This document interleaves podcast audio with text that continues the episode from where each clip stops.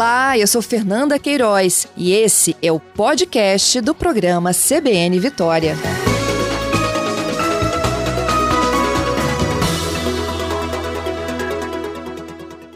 Juliana, bom dia. Bom dia, Fernanda. Bom dia a todos os ouvintes. Obrigada, viu, Juliana, mais uma vez aqui conosco.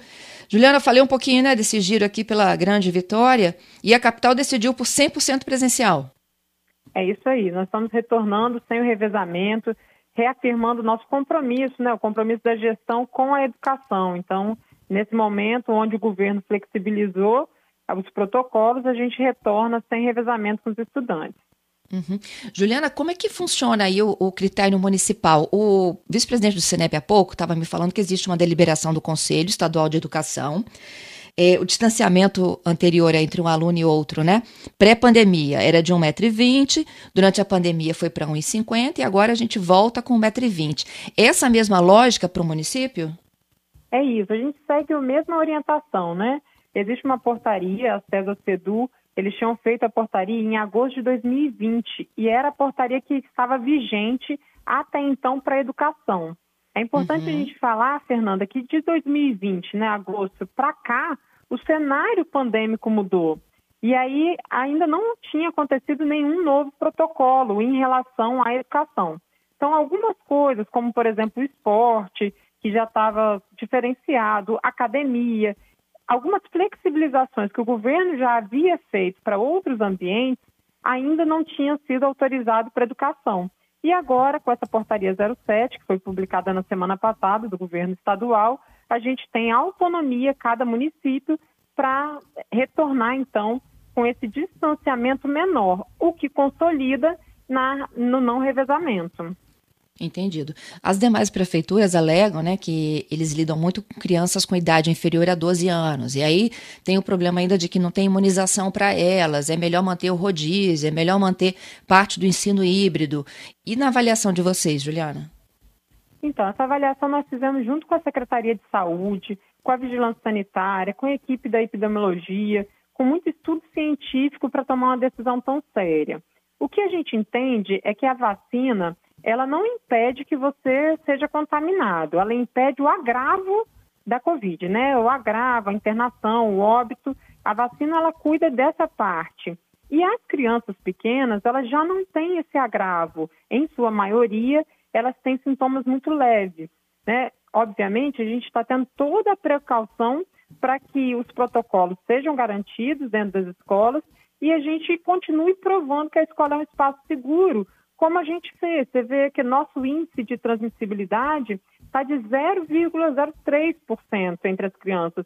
É muito pequenininho e a gente acredita que vai conseguir manter isso. Assim como as particulares também estão retornando nesse mesmo viés, né? Retornando ainda com atendimento de crianças pequenas. Uhum. O que diferencia, Juliana, né, o infantil do, do fundamental aí para vocês? O dia a dia então, dessas crianças. é verdade. Olha só, pelo protocolo, em termos de distanciamento, houve uma alteração muito significativa que o distanciamento anterior era linear, eu precisava garantir um metro e meio entre cada criança, e agora isso mudou para distanciamento de metro quadrado. Então, na educação infantil, eu preciso garantir um metro e meio quadrado, no ensino fundamental, um metro e vinte quadrado. Isso já era o que o Conselho Municipal de Educação atendia. Então, assim, a gente retorna com todas as crianças para o espaço escolar, para a sala de aula. E dentro da educação infantil, a gente mantém a ideia da bolha, ou como a gente tem chamado, do universo, onde eu não misturo essa criança com outra turma.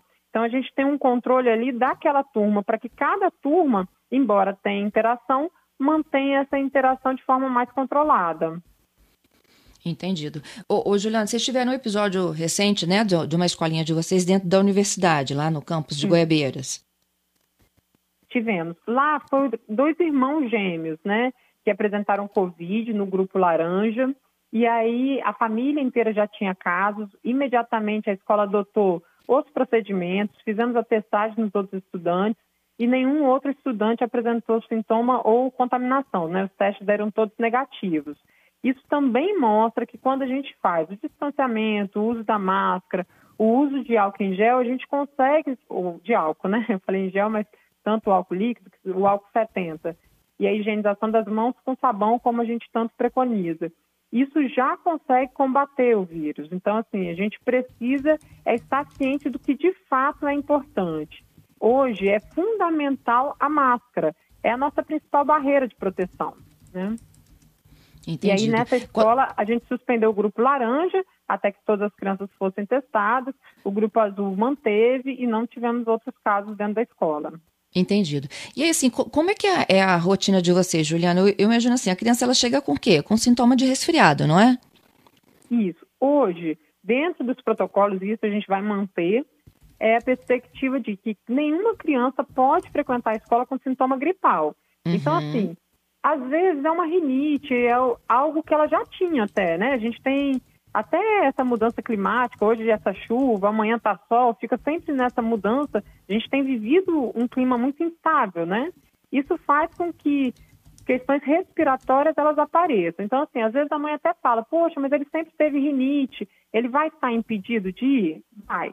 Porque nenhuma criança com sintoma gripal pode frequentar a escola. E aí, nesse momento que ele fica impedido, ele é atendido pelo remoto, seja tanto por atividade impressa ou pela plataforma Aprendivi, né? Isso é mais uma forma de cuidar. Entendido. É, existem exceções, assim, é, tanto aquele que está com sintoma gripal, é, como aqueles que têm algum tipo de deficiência, comorbidade, eles vão poder continuar no híbrido, no remoto? Como é que funciona para vocês? Isso, Vitória, a gente optou por não fazer obrigatório, tá? A decisão do retorno vai ser da família. Eu vou te explicar por que disso. Hoje nós já temos 90% das crianças já retornaram. Então, hum. assim, para a gente obrigar nesse momento, ele não faria sentido, porque eu mexo com algumas crianças que ou estão afastadas porque alguém da família tem uma comorbidade. Então, a gente tem casos onde a criança não tem comorbidade, mas ela convive com alguém, por exemplo, que tem uma, um câncer, por exemplo, e tem uma imunidade reduzida. Né? Você tem situações onde não é a criança que tem. Então, no nosso caso, como a gente lida com o ensino fundamental, a gente já tem um retorno muito expressivo. Mais de 90% das nossas crianças já voltaram. Então, não faz sentido para a gente trazer obrigatório. Por isso, essa decisão continua sendo da família. Entendido. É, a, esse 100% presencial é a partir de quarta-feira? A partir do dia 18. Quarta-feira, agora, dia 13, a gente retorna com a educação de jovens e adultos, né, compreendendo uhum. que é um público que já está, então, plenamente vacinado, que é adulto, que a gente consegue organizar esse retorno. E aí a gente tinha uma, um tempo mesmo para que as escolas pudessem organizar para receber os estudantes a partir do dia 18. Então, dia 13, retorna a educação de jovens e adultos sem revezamento, e dia 18, CMEs e EMEFs sem revezamento. Entendido. As crianças de seis meses a dois anos, como é que fica? Então, esse é o único público, Fernanda, que a gente ainda não voltou. As crianças de zero a dois anos, elas dependem de um cuidado muito mais próximo, físico mesmo, né? Não tem jeito. Ali você precisa do colo, você precisa da alimentação individual, você tem um, um contato muito mais íntimo. Então, neste momento, troca de fralda, todos os procedimentos pela faixa etária. Neste momento, a gente fez uma opção de ainda não retornar de 0 a 2 anos. Estamos retornando com os outros, com calma, dando passos assertivos, para que a gente não coloque em risco o que a gente tem construído né, de uma forma tão bacana. A Vitória foi o primeiro município que retornou, se tornou uma referência, um exemplo assim, graças ao compromisso dos profissionais, dos educadores, a gente sabe que não é uma missão fácil, né? Esse retorno exige que a gente realmente reinvente as práticas, que cuide e intensifique do autocuidado, mas a, a nossa gestão e o prefeito Lourenço Pasolini tem tratado a educação com uma forma muito responsável. Então a gente aí mantém esse compromisso com as nossas crianças que precisam estar na escola, porque a educação de fato é essencial. Entendido. Esses de seis meses a dois anos são as creches? Isso. No CEMEIS a gente tem tanto a creche, né, que a gente chama aí de 0 a 3, e a pré-escola, que são os grupos 4, 5, 6 em Vitória. No nosso uhum. caso, nós já retornamos desde o grupo 3. São o grupo 3, 4, 5 e 6, que frequentam o CEMEIS, esses já retornaram de forma escalonada e retornam então a partir do dia 18 sem revezamento. O nosso único grupo que nós não voltamos é o grupo 1 e 2.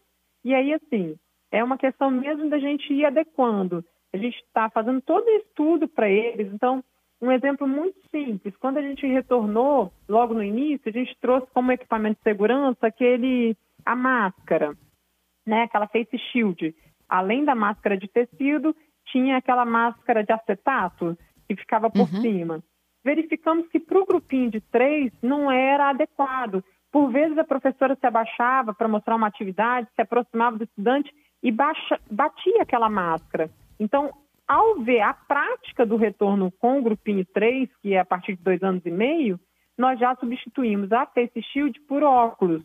Então, assim, são ajustes que só na prática e na vivência a gente consegue fazendo. E por isso o 0 a 2 ainda está sendo muito estudado com forma cautelosa, mas é nosso interesse atender essas crianças. A gente só precisa ter certeza que a gente está atendendo com a qualidade, com a segurança que eles precisam. Entendido. Queria te agradecer, Juliana, pela participação aqui conosco e pelas orientações aos pais que nos ouvem. Fernanda, eu que agradeço a oportunidade de a gente estar conversando um tema tão importante e que, de fato, as pessoas né, ficam preocupadas, é mais uma mudança, mas é também para a gente entender que tudo isso está baseado na ciência, está baseado no que é possível.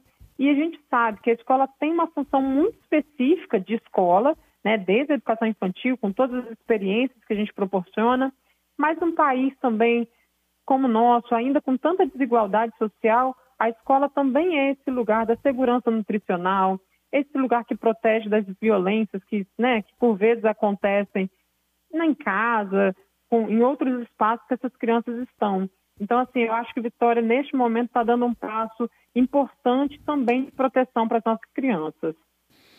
Muito obrigada pela gentileza, pela conversa, Juliana. Bom trabalho para vocês. Obrigada, tchau, tchau.